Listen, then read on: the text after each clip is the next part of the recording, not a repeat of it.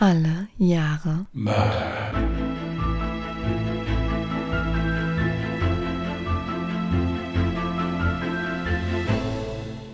Herzlich willkommen zu Alle Jahre Mörder, der True Crime Podcast mit Christian, hallo. Und einer verschnupften Jasmin. Hi. ja, ihr Lieben, da wären wir wieder. Jasmin ist zwar immer noch leicht, äh, wie sie schon sagt, verschnupft, aber trotzdem sind wir nicht aufzuhalten. Und äh, falls ihr es fragt, nein, wir haben keinerlei Privatleben und auch sonst wirklich nichts, was uns irgendwie erfreut. Deswegen sitzen wir Heiligabend dann, also vor Heiligabend dann hier und machen noch eine Aufnahme. Könnt ihr hören, wenn ihr zu den Angehörigen fahrt oder sowas. Ist ja ganz schön. Du steigst einfach so ein, als müsste jeder wissen, dass ich krank bin. Also erst einmal ein fettes Sorry, dass letzte Woche alle Jahre Mörder ausgefallen ist.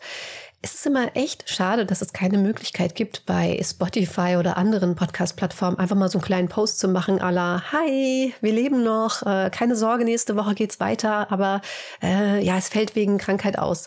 Also meine Wenigkeit, sorry, ähm, ist krank geworden. Ich habe Corona und bin nach wie vor krank, aber ich habe wieder ein bisschen Energie zurück und dementsprechend gibt's auch heute dann endlich eine neue Folge.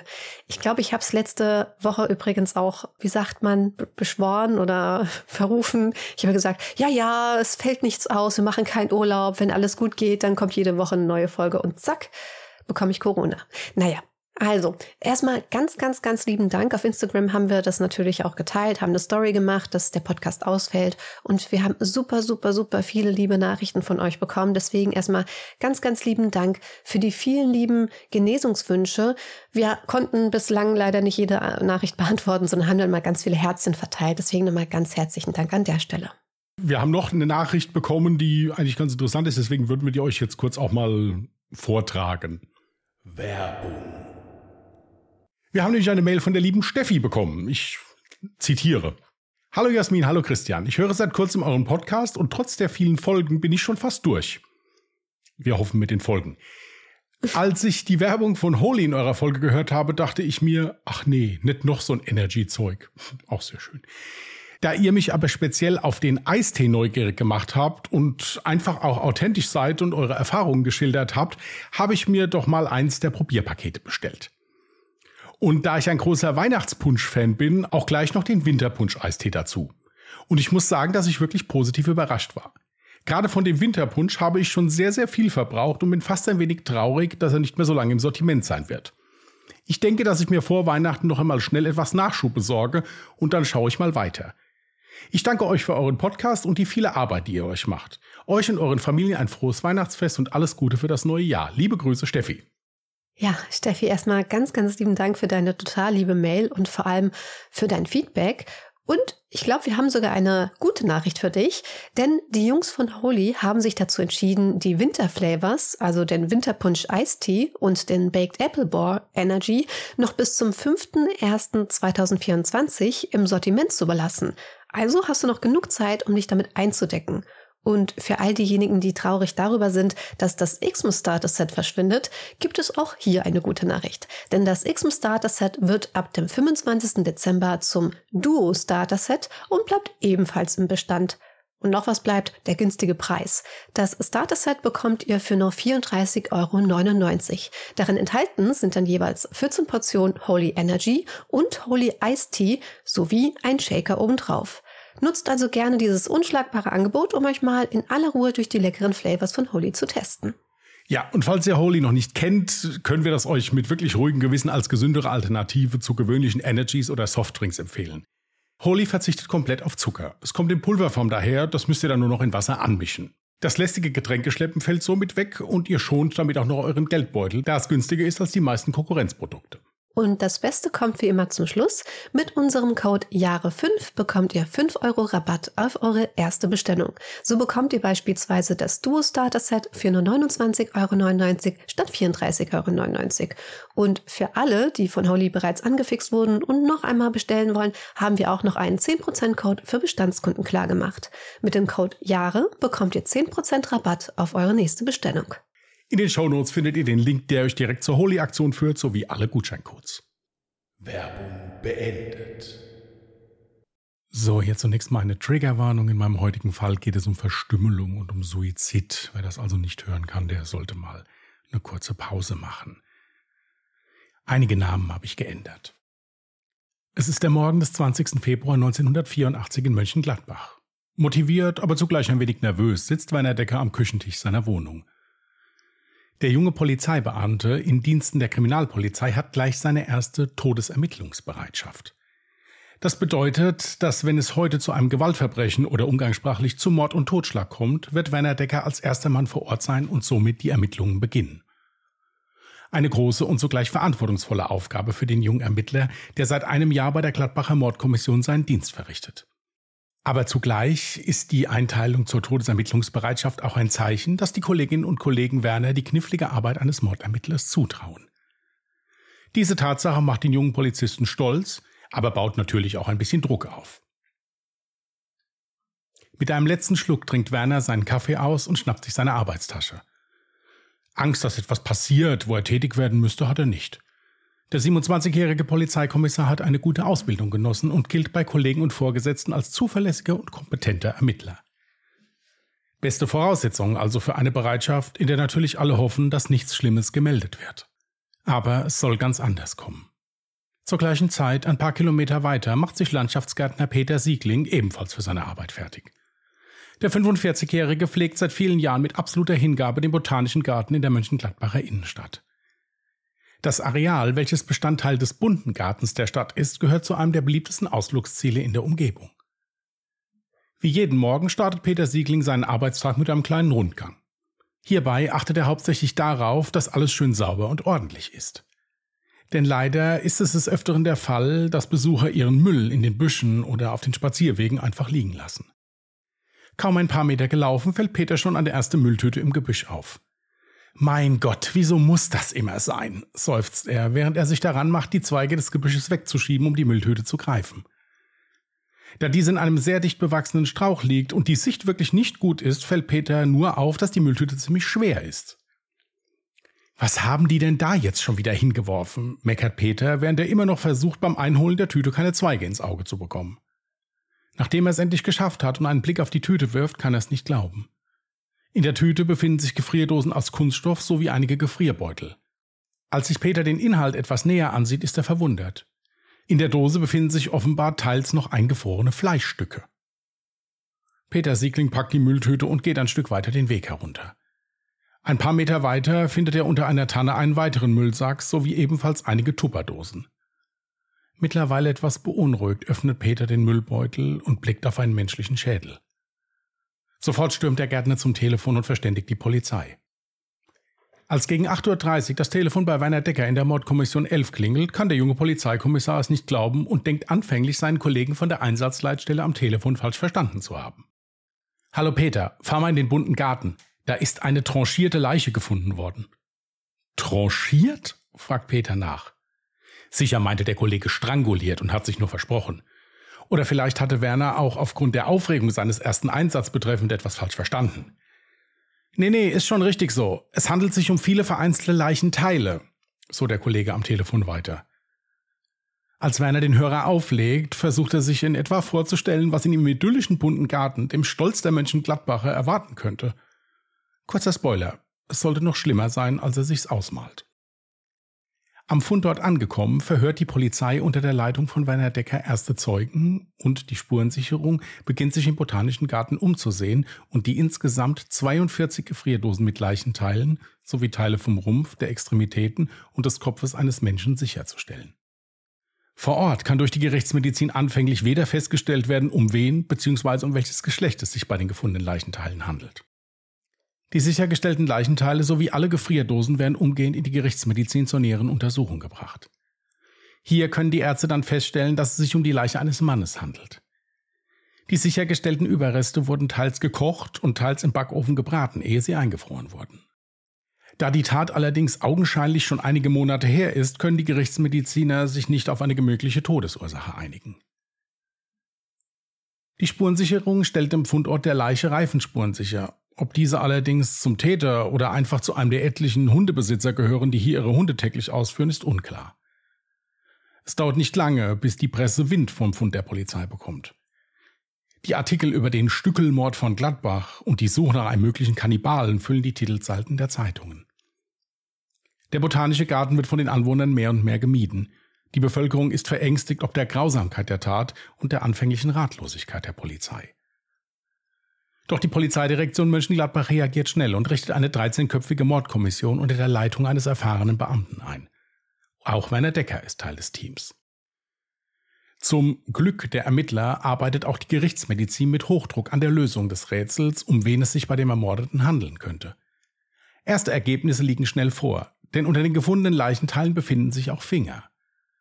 Ein Abgleich mit der Datenbank, die zu diesem Zeitpunkt noch aus Karteikarten besteht und nicht wie in den 2000ern mit ein paar Klicks am Computer durchforstet ist, ergibt einen Treffer. Die Fingerabdrücke der Leiche sind wegen eines kleinkriminellen Deliktes beim BKA registriert. Und auch in Bezug auf einen möglichen Täter kommt die Kriminaltechnik schon am dritten Tag einen Schritt weiter. Den Ermittlern gelingt es nämlich, Fingerabdrücke an einer Gefrierdose sicherzustellen. Auch hier durchforsten die Mitarbeiter der Mordkommission wieder die Karteikarten der Polizei sowie des LKA und des BKA. Aber es ergibt sich leider kein Treffer. Der sichergestellte Fingerabdruck kann den Ermittlern also nur von Nutzen sein, wenn sie einen möglichen Verdächtigen haben, um so vielleicht den Beweis für dessen Schuld anzutreten. Da hier aber in Bezug auf Verdächtige noch ziemliche Ebbe herrscht, konzentriert sich die Mordkommission erstmal auf die bereits identifizierte Leiche. Bei dem Toten handelt es sich um den 33-jährigen Hans-Josef Wirz. Das Opfer war arbeitsloser Friseur. Der junge Mann mit dem wallenden blonden Haar war das, was man in der heutigen Zeit als Aussteiger bezeichnen würde. Er hatte keine feste Wohnung, keinen festen Job und auch sonst keine festen Bindungen. Hans-Josef Wirz liebte seine Freiheit und lebte meist einfach in den Tag hinein. Der Mordkommission gelingt es trotz allem, seine Familienmitglieder ausfindig zu machen. Diese geben bei der Befragung zu Protokoll, dass sie den Ermordeten schon längere Zeit nicht gesehen hatten und auch vorher nur sporadisch Kontakt bestand. Auf den Gedanken, dass ihrem Angehörigen etwas zugestoßen sein könnte, kam niemand. Hans-Josef Wirz war einfach nicht der Typ, der regelmäßig seine Mutter besuchte oder seine Schwester anrief. So einer der Angehörigen im Verhör. Die Ermittler lassen sich dennoch nicht entmutigen und stellen weitere Umfeldermittlungen an. Mit wem hatte das Opfer regelmäßigen Kontakt? Hatte er vielleicht Freunde? War die Tat vielleicht aufgrund einer Streitigkeit oder aufgrund einer Verschuldung geschehen? Alles Fragen, die am besten schnellstmöglich zu klären sind. Über die Befragung von Bekannten erfahren die Ermittler, dass Hans-Josef Wirz regelmäßigen Kontakt zu einer Frau hatte, die sowohl vom Aussehen als auch von ihren Lebensumständen her so gar nicht zu ihm passte. Martina Zimmermann. Die 26-jährige attraktive Frau ist verheiratet, Mutter zweier Kinder und soll mit dem Toten ein Verhältnis gehabt haben. Die Ermittler beginnen sich über Martina Zimmermann zu erkundigen. Hierbei fördern sie bizarre Erkenntnisse zutage. So habe die 26-Jährige einen Fable für Reptilien und würde in ihrer Wohnung Schlangen und ähnliche Haustiere halten. Die Beamten der Mordkommission laden Martina und auch ihren Ehemann zum Verhör aufs Revier. Beiden wird im Zuge dessen auch die Fingerabdrücke abgenommen, um sie mit den sichergestellten Abdrücken von einer der Gefrierdosen zu vergleichen. Hierbei ergibt sich ein Treffer. Die Abdrücke auf der Gefrierdose stimmen mit den Abdrücken von Martina Zimmermann überein. Die Ermittler wissen nun zumindest schon mal mit Sicherheit, dass Martina Zimmermann in irgendeinem Zusammenhang mit der Tat steht. Kripo-Beamte informieren das Ehepaar, dass sie nun nicht mehr als Zeugen, sondern als Verdächtige verhört werden. Zeitgleich durchsuchte ein Team der Mönchengladbacher Polizei gemeinsam mit der Spurensicherung die Wohnung des Ehepaars. Hier finden die Beamten allerhand Literatur über Okkultismus. Etliche Bücher und Videos über schwarze Magie und ähnliches wird sichergestellt. Aber das soll nicht das Einzige sein, was gefunden wird. In einer Einkaufstüte finden die Polizisten die Kleidung des Opfers Hans-Josef Wirz. In einer kleinen silbernen Schatulle werden zum Entsetzen aller die Zähne von ihm gefunden. Im Schlafzimmer des Ehepaars steht eine große Gefriertruhe, in der vor kurzem noch größere Teile an Gefriergut aufbewahrt wurden. Und auch die Mitarbeiter der Spurensicherung werden fündig. In der Badewanne werden Blutspuren des Opfers gefunden. Wieder zurück im Präsidium werden beide Verdächtige mit den Funden der Polizei konfrontiert. Martina Zimmermann sagt als erstes aus und gibt zu Protokoll, dass sie die Verantwortung für die Tat tragen würde. Die 26-Jährige sagt aus, dass sie mit dem Opfer schon seit längerem eine Affäre gehabt habe. Hierbei habe es Höhen und Tiefen gegeben, aber beide seien trotz mehrfacher Versuche einfach nicht voneinander losgekommen. Am Ende dieses Prozesses stand dann im April 1983 der Entschluss, gemeinsam Suizid zu begehen, um so für immer miteinander verbunden zu sein. Hans-Josef Wirz sollte bei dem gemeinsamen Suizid den Anfang machen und sich unter Einfluss von Alkohol und starken Schlaftabletten in die Badewanne legen, um dort bewusstlos aufgrund der Rauschmittel zu ertrinken.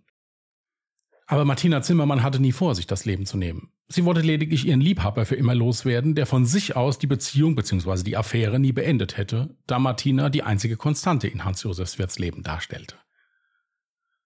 Und hierfür war Martina auch bereit, ein wenig nachzuhelfen.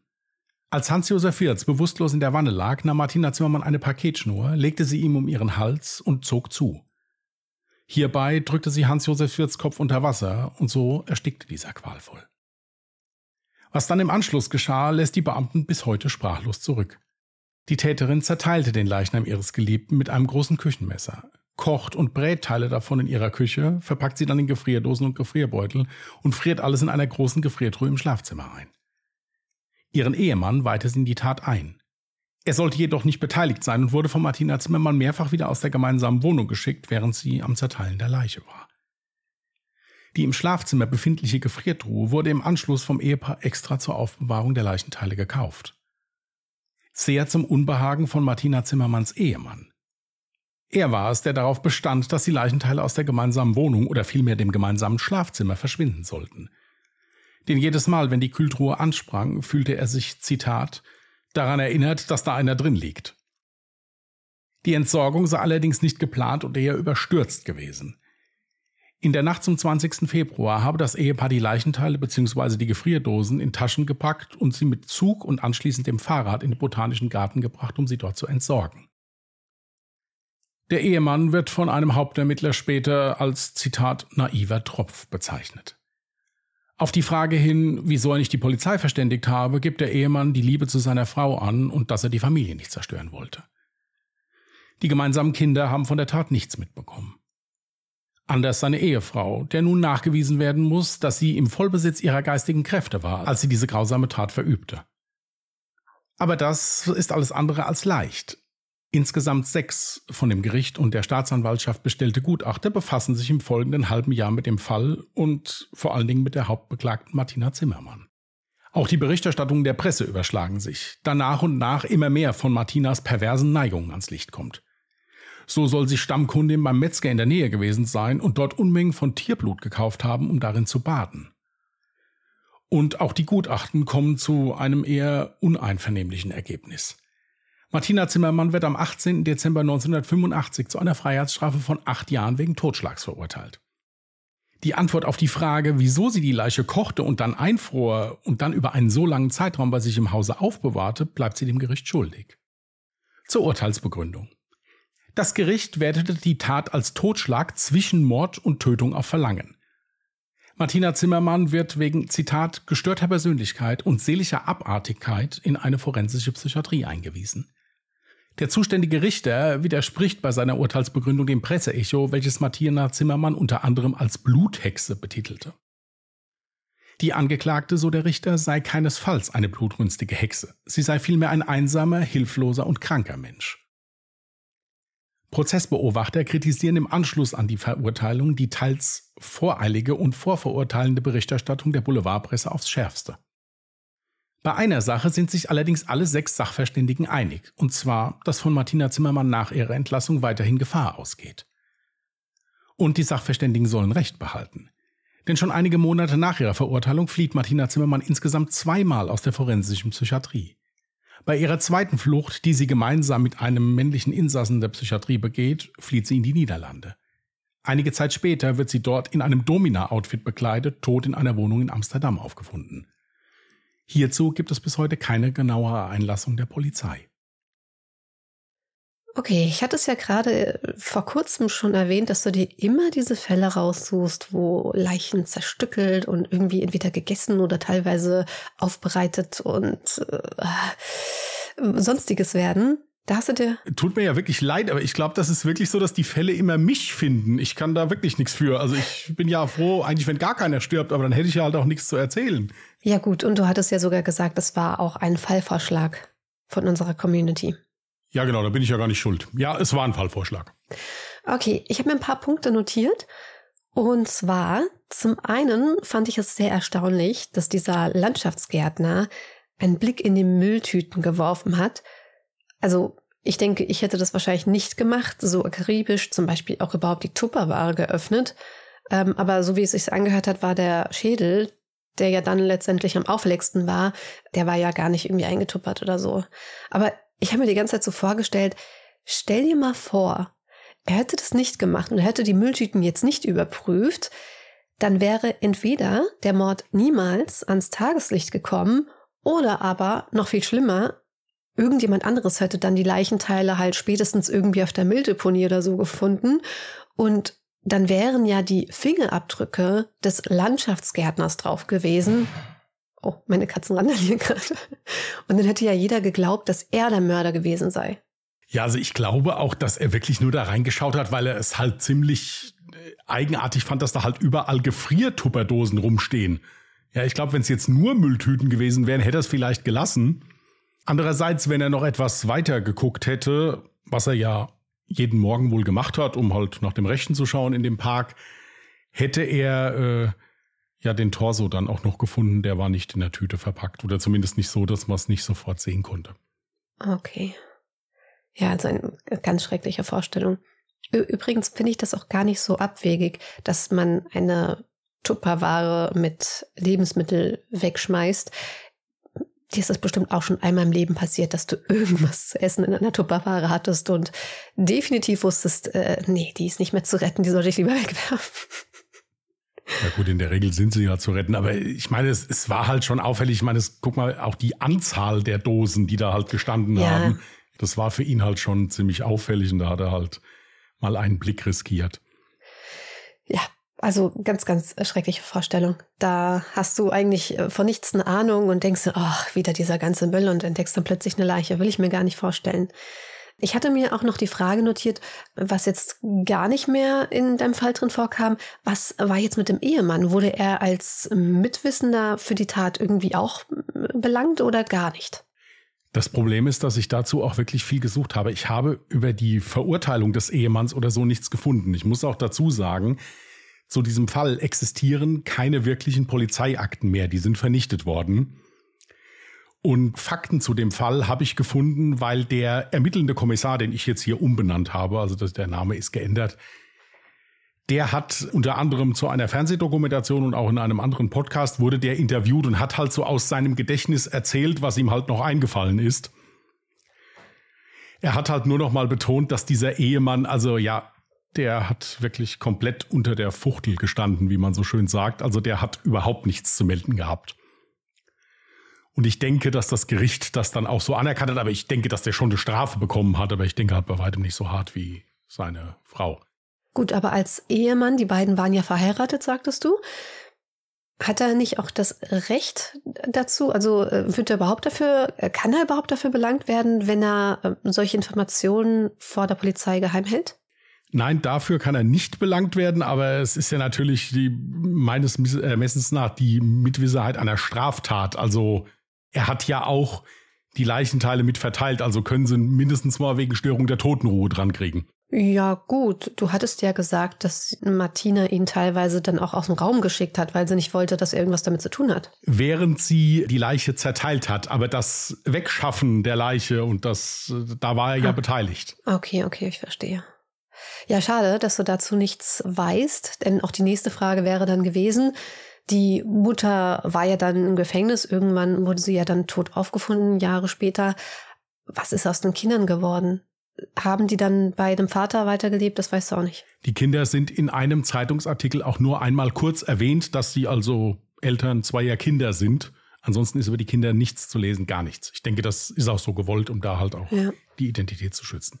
Also auch die Vorstellung, dass das alles passiert ist, während Kinder im Haus waren, fand ich einfach so schrecklich.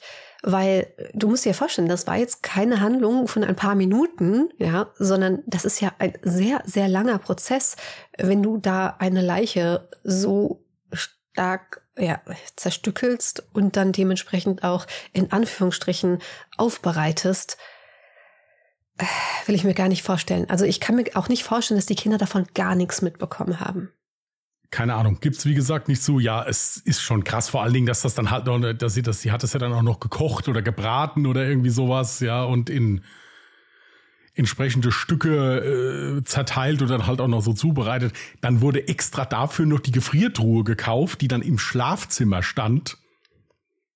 Also es ist alles einigermaßen seltsam. Aber die Frau muss wohl auch einigermaßen seltsam gewesen sein, was ich so recherchiert habe. Habe ich auch so ein paar Sachen mit reingenommen. Mhm. Aber das Kochen der Leichenstücke oder Braten, was auch immer sie alles damit gemacht hat, das war ja nicht aus dem Grund, weil sie jetzt kannibalistische Züge hatte, sondern ich vermute mal ganz stark, weil sie dadurch eben den Verwesungsprozess stoppen wollte und den Mord auf die Art und Weise vertuschen wollte. Habe ich recht? Ist absolut richtig. Das ist der Grund, warum sie das gekocht hat. Äh, noch nicht mal um den Verwesungsprozess zu stoppen, sondern um den Gestank einzudämmen. Ja, das ist ja dasselbe. Ja, ja also um den, ja. also hauptsächlich wirklich um den Gestank einzudämmen und äh, wenn es ihr nachgegangen wäre, wäre der ja auch in der Gefriertruhe liegen geblieben. Ja, das will ich mir auch nicht vorstellen. Äh, äh stell dir mal vor, Du musst da tagelang mit einer Leiche neben Monate. dir. Bitte? Monate. Monate? Ja, das, äh, die genaue Tat äh, war irgendwann Ende 83.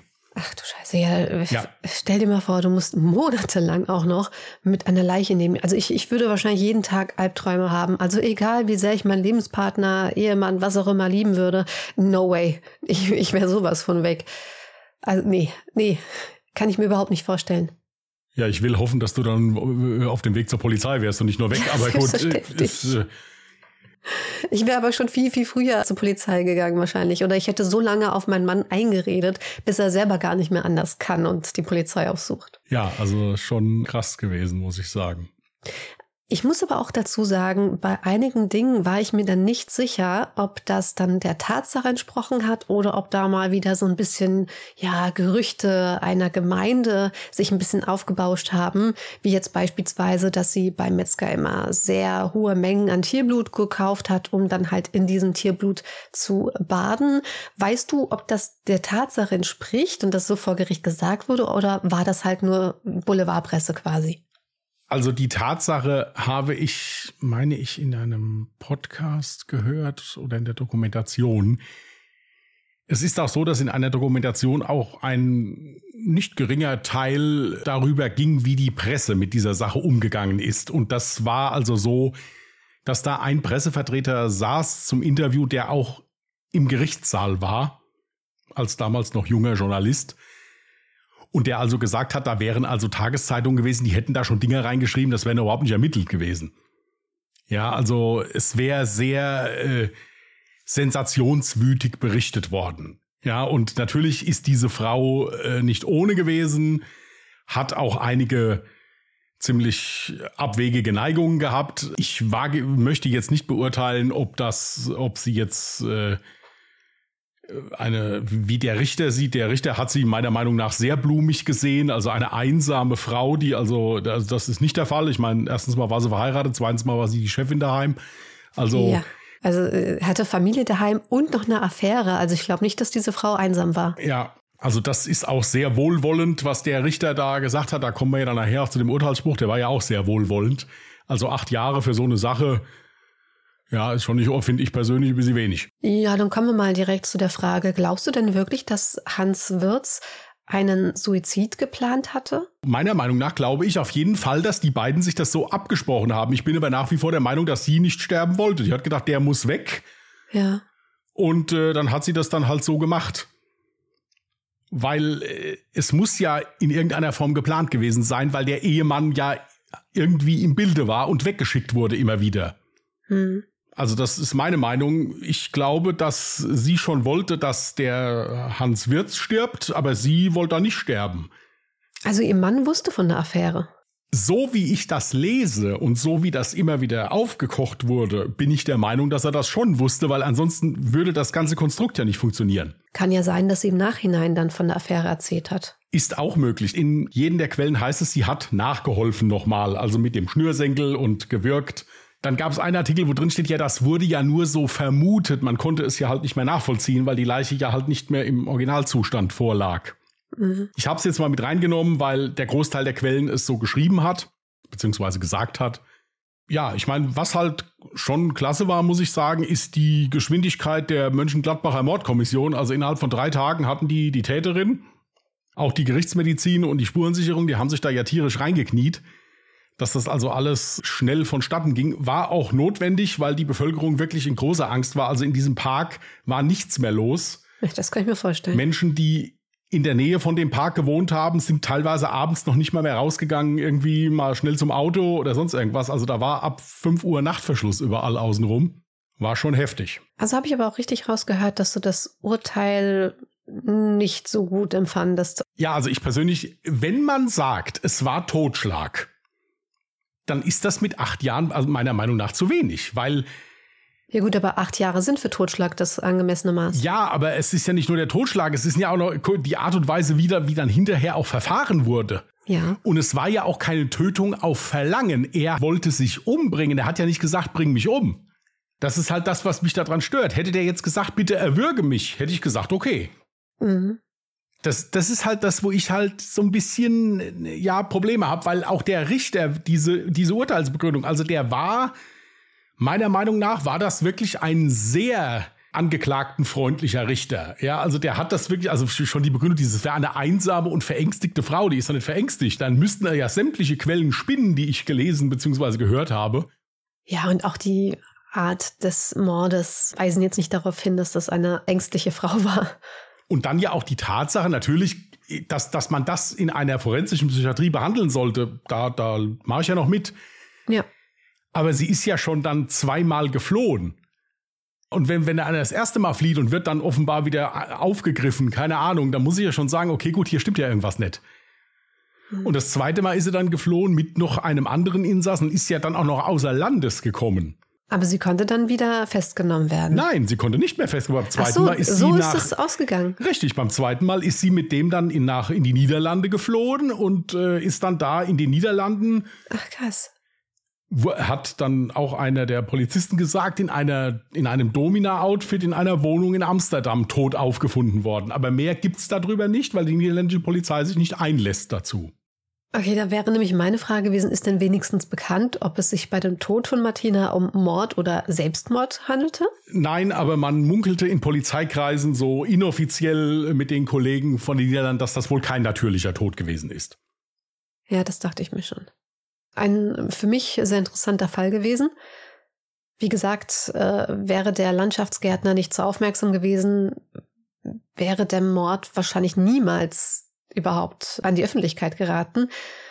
Und sie wäre damit vielleicht sogar noch durchgekommen, je nachdem, wenn ihr Mann vielleicht nicht doch irgendwann aus schlechtem Gewissen die Polizei mal aufgesucht hätte. Ja, das war's von meiner Seite. Hast du denn noch einen Punkt? Nein. Okay.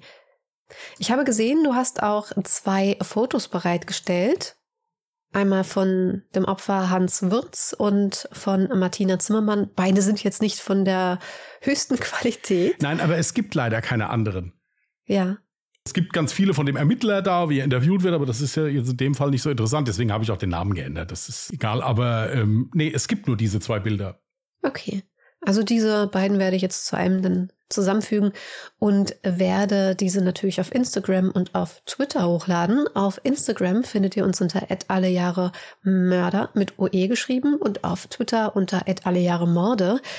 Dort könnt ihr uns natürlich sehr gerne eure Meinung zu dem Fall in den Kommentaren niederschreiben.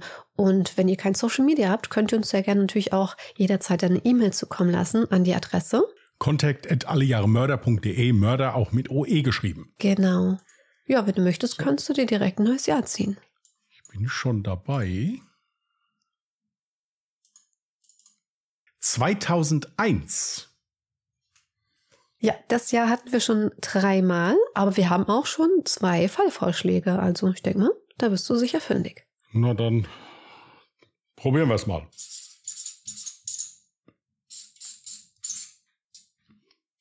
Gut, ist notiert. Super. Gut, dann hoffe ich, dass ich heute nicht allzu viel genäselt habe. Ich habe mir wirklich sehr viel Mühe gegeben. Ich habe auch extra vorher noch Nasenspray genommen. Du hast das toll gemacht. Okay. So, ihr Lieben, dann bleibt nur noch uns, äh, uns ein schönes Weihnachtsfest zu wünschen. Ja, genau. Das ja, das wünsche ich uns auch. ihr Lieben, dann bleibt uns nur noch euch ein schönes Weihnachtsfest zu wünschen. Lasst euch schön beschenken, esst gut, trinkt gut. Ja, wir, ich habe das im letzten Podcast schon gesagt, wir treffen uns dann alle am zweiten Weihnachtsfeiertag in der Notaufnahme mit der Gallenkolik. Ähm, nein, das hoffe ich natürlich nicht. Lasst euch gut gehen, verbringt viel Zeit mit lieben Menschen, das ist ganz, ganz wichtig. Und wir hören uns dieses Jahr nochmal wieder, denn wir hören uns Silvester wieder. Da machen wir nämlich auch was. Yay. Also können wir euch noch, brauchen wir euch noch keinen guten Rutsch zu wünschen. Wir hören uns nochmal. Nee. Bis dahin. Schöne Feiertage und bleibt schön gesund. Ja. Passt gut auf euch auf. Bleibt vernünftig, anständig und vor allen Dingen gesund. Macht's gut und tschüss. Macht's gut. Bye.